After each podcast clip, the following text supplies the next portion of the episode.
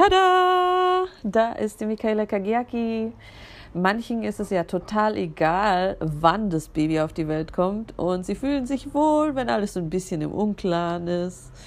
Aber ich persönlich mag es einfach lieber, das Datum schon im Vorhinein zu wissen. Vielleicht bin ich einfach ein bisschen Control Freak, uhuhu, freaky freaky.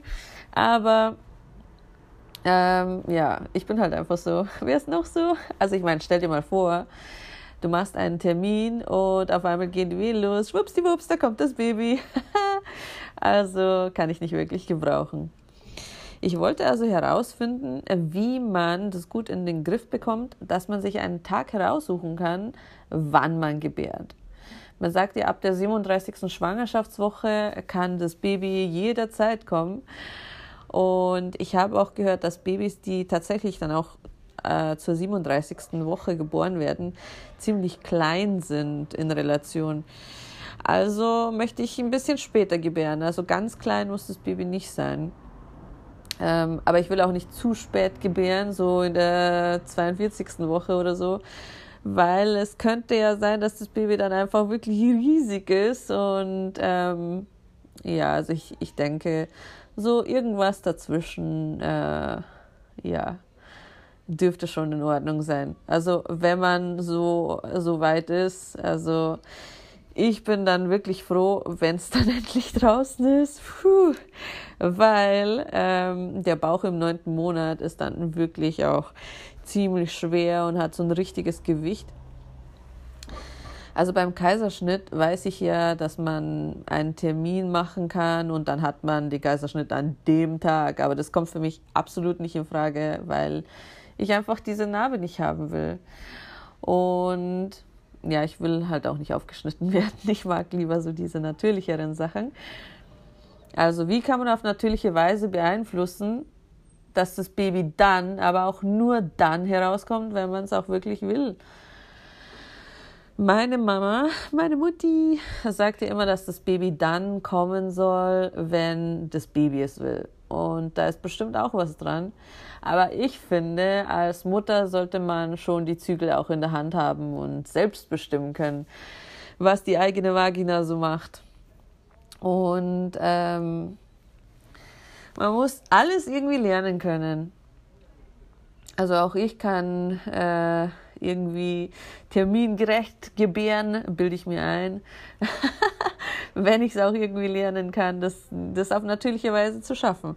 Also es ist ja irgendwie alles möglich. Also vielleicht nicht komplett alles, alles, aber fast alles. Also habe ich mir vorgenommen, herauszufinden, wie man das machen kann. Jetzt bin ich zum Beispiel äh, in der 38. Schwangerschaftswoche und ähm, also jetzt aktuell und den Joaquin, den habe ich genau zur 39. Schwangerschaftswoche geboren. Also genau an dem Tag, wo die 39. Schwangerschaftswoche anging. Und ähm, der war relativ groß eigentlich. Also der war größer als der Durchschnitt. Darum denke ich, ja, dieses Baby, das kann ich auch zur 39. rauslassen. Ja, zur 39. Schwangerschaftswoche, so im neunten Monat, da wird in vielen Fällen bei den Frauen natürlicherweise alles da unten sehr weich, damit das Baby leichter herausschlüpfen kann.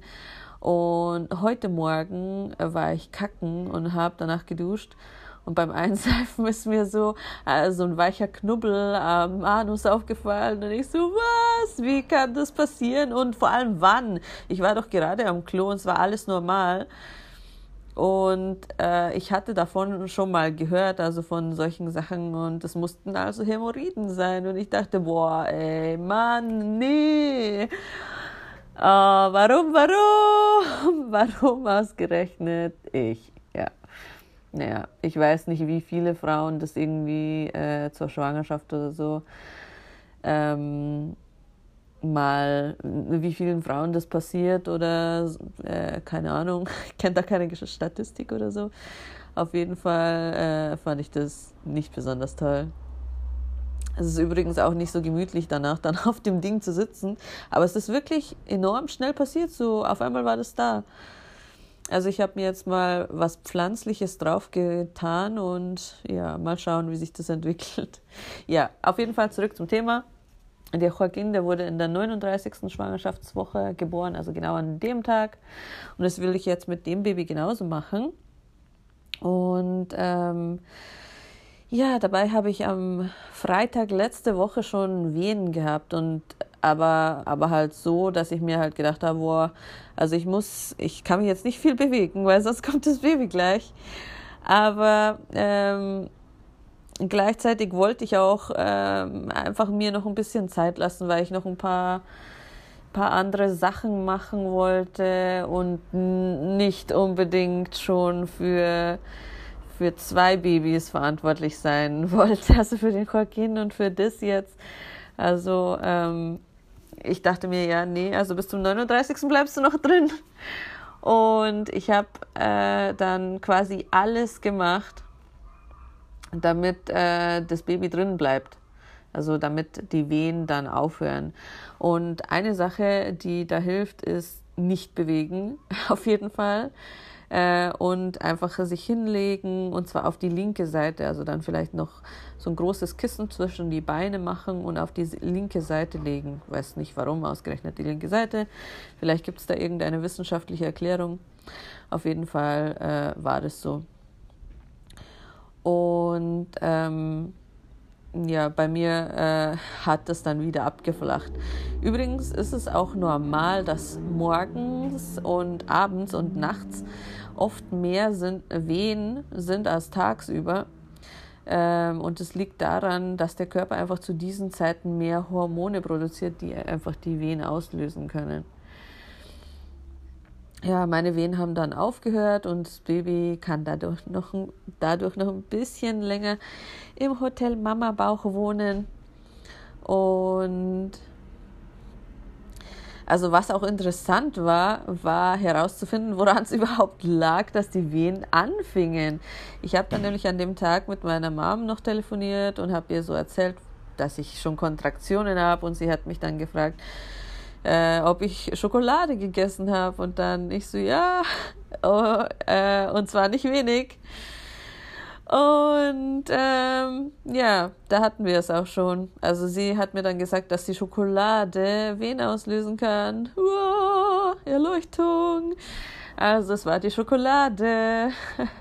auch ganz lustig. Ich habe dann, ähm, ich glaube am nächsten Tag oder zwei Tagen später, einer Freundin von mir davon erzählt. Und sie hat gesagt, ja, genau so war es bei ihr.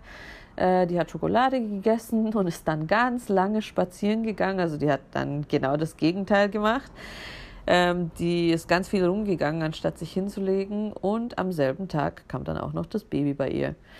Ja, also ich habe mich halt dann in die Ruhe begeben und ähm, dadurch äh, hat es dann wahrscheinlich bei mir aufgehört. Ja, das war letzten Freitag. Jetzt haben wir es Dienstag und ja, ich habe vor, morgen Abend, also morgen nachts, das Baby zu gebären. Bin mal gespannt, wie es, wie es sein wird. Also momentan habe ich ähm, gar keine Wehen. So, jetzt musste ich kurz unterbrechen. Auf jeden Fall weiß ich jetzt, dass ich lieber ruhen sollte und mich nicht bewegen, wenn Wehen anfangen und ich das Baby noch nicht an diesem Tag gebären will. So, wir sehen uns beim nächsten Podcast.